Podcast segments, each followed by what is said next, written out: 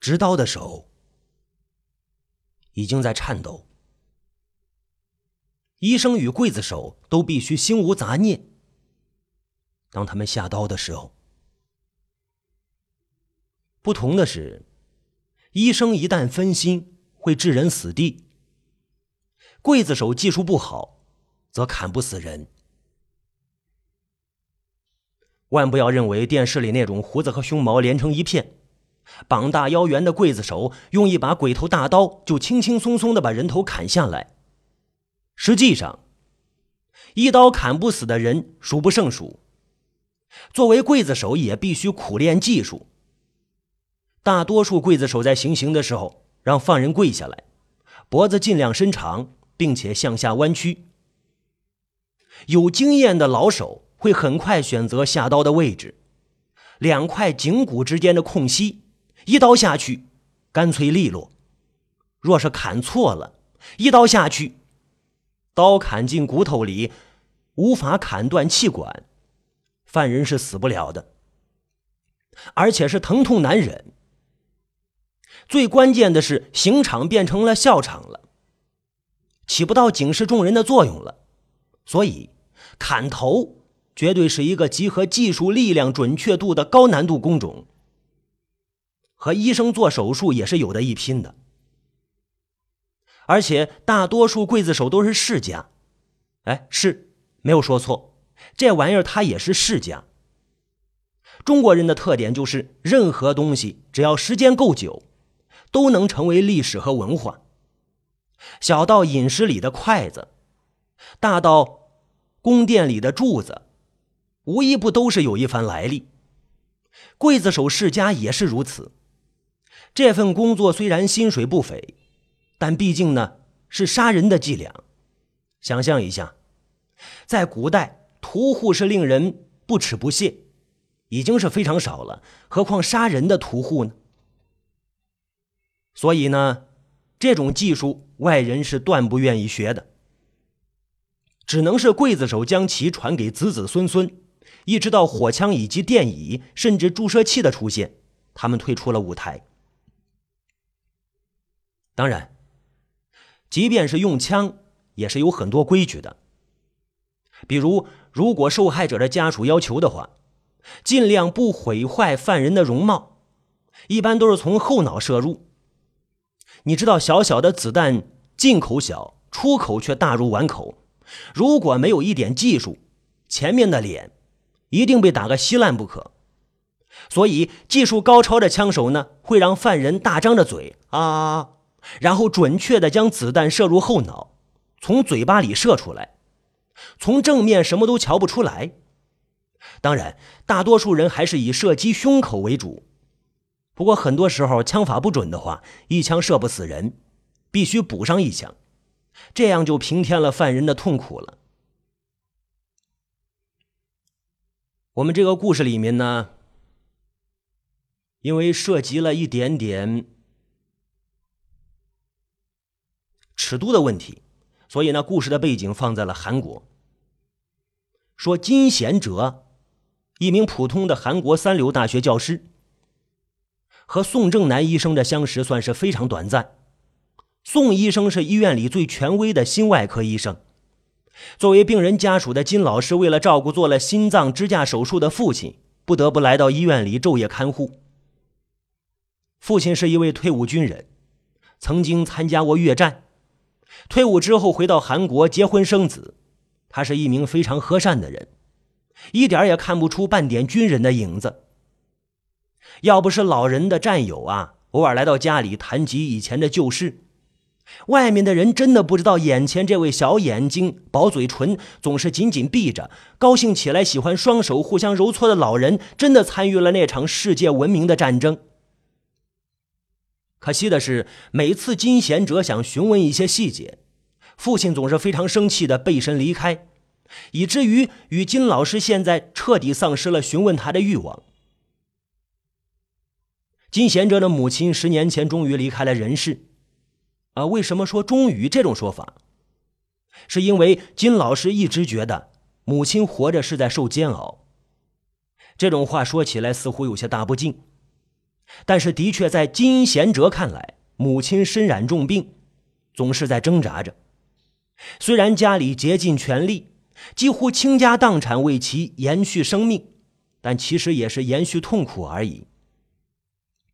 最后，当他活着看到金老师结婚的时候，终于咽下最后一口气。其实金贤哲之所以如此早结婚，刚大学毕业，也是为了能让母亲安然的离去。母亲过世之后，金贤哲更加对父亲孝顺，只是父亲的态度越来越古怪，脾气也越来越坏，宁愿和自己的一帮战友在一起，有时候也懒得搭理金贤哲。金贤哲呢，天生好脾气，不应该叫带着些许懦弱吧？特别是军人父亲从小的严厉管教，所以即便是心中再有不满，对待父亲仍然是毕恭毕敬。只是今年冬天，老头子应了以前战友之约，去了以前战斗过的地方越南，游玩了一番，回来之后就沉默寡言，接着经常说胸闷。结果上个星期突然晕倒之后送到医院，被诊断为心肌梗死，也就是常说的冠心病，必须做支架手术。这让金贤哲非常着急，而且费了好大的劲儿，还是找来父亲的战友才说服父亲同意做这个手术。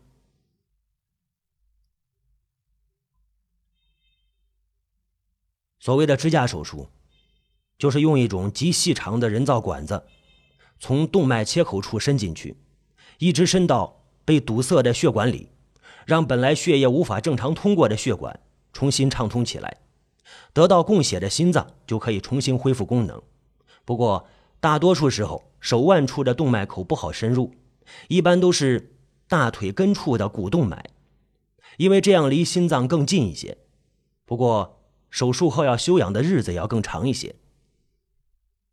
金贤哲第一次和宋医生对话，就是他讲解了手术的原理。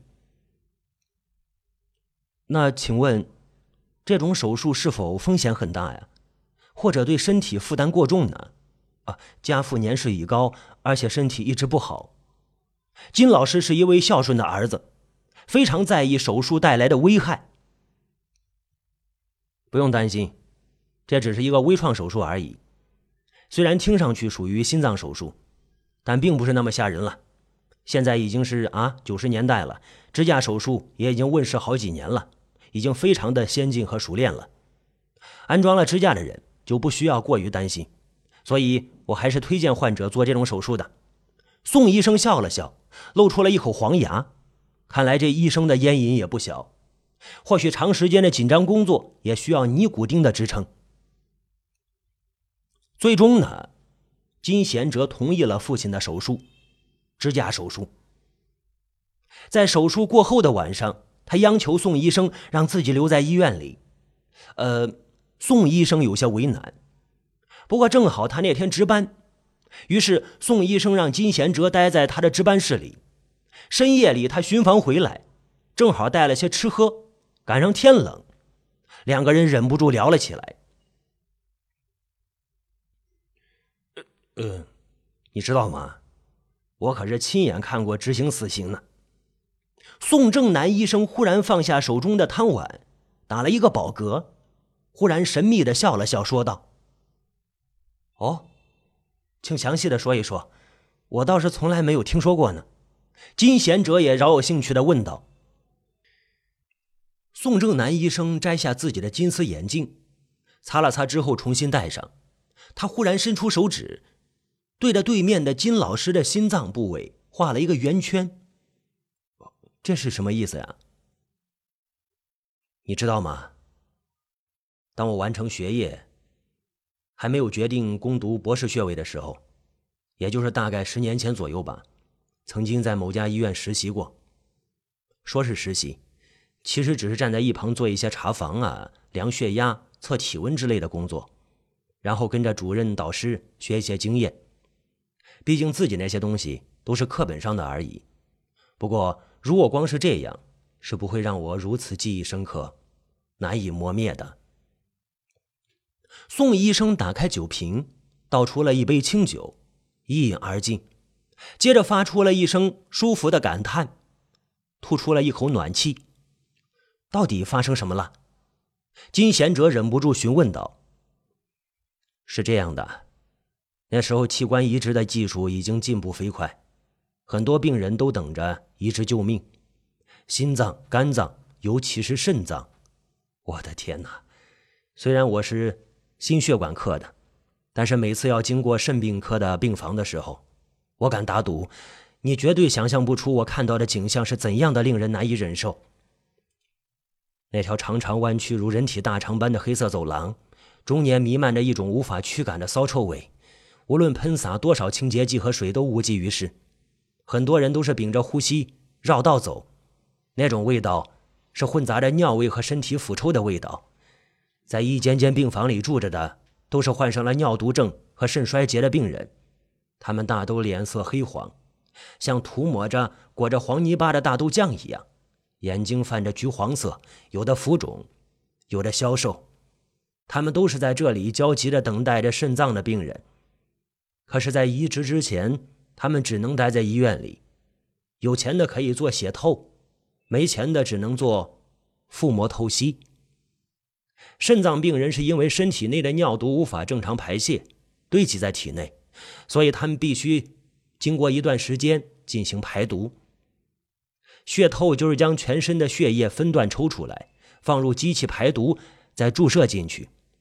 手术进行之前不准吃东西，而手术本身往往持续五六个小时，所以无论什么时候走过，都能听到手术病房里的哀嚎声。而腹膜透析的病人，则是从身体外面接着一根管子，吊着一个塑料袋子，他们在膀胱开一个口子，将管子插进去。换言之呢？利用盐透原理，让无法排泄的毒素顺畅的出来。他们就弓着腰，手里提溜着装满了黄色液体的袋子，每天都向医生询问是否有新鲜的肾脏，是否有新鲜的肾脏啊？很难说，很难说他们在医院里究竟是在等待死亡，还是在等待新生。因为即便是移植肾脏，还有强烈的排斥期和大量的服药，所以有时候你会欣喜的发现。医院里死去的人可能比活着离开的人还要多呢。宋医生忽然睁大眼睛，轻蔑的发出了几声干笑。嗯，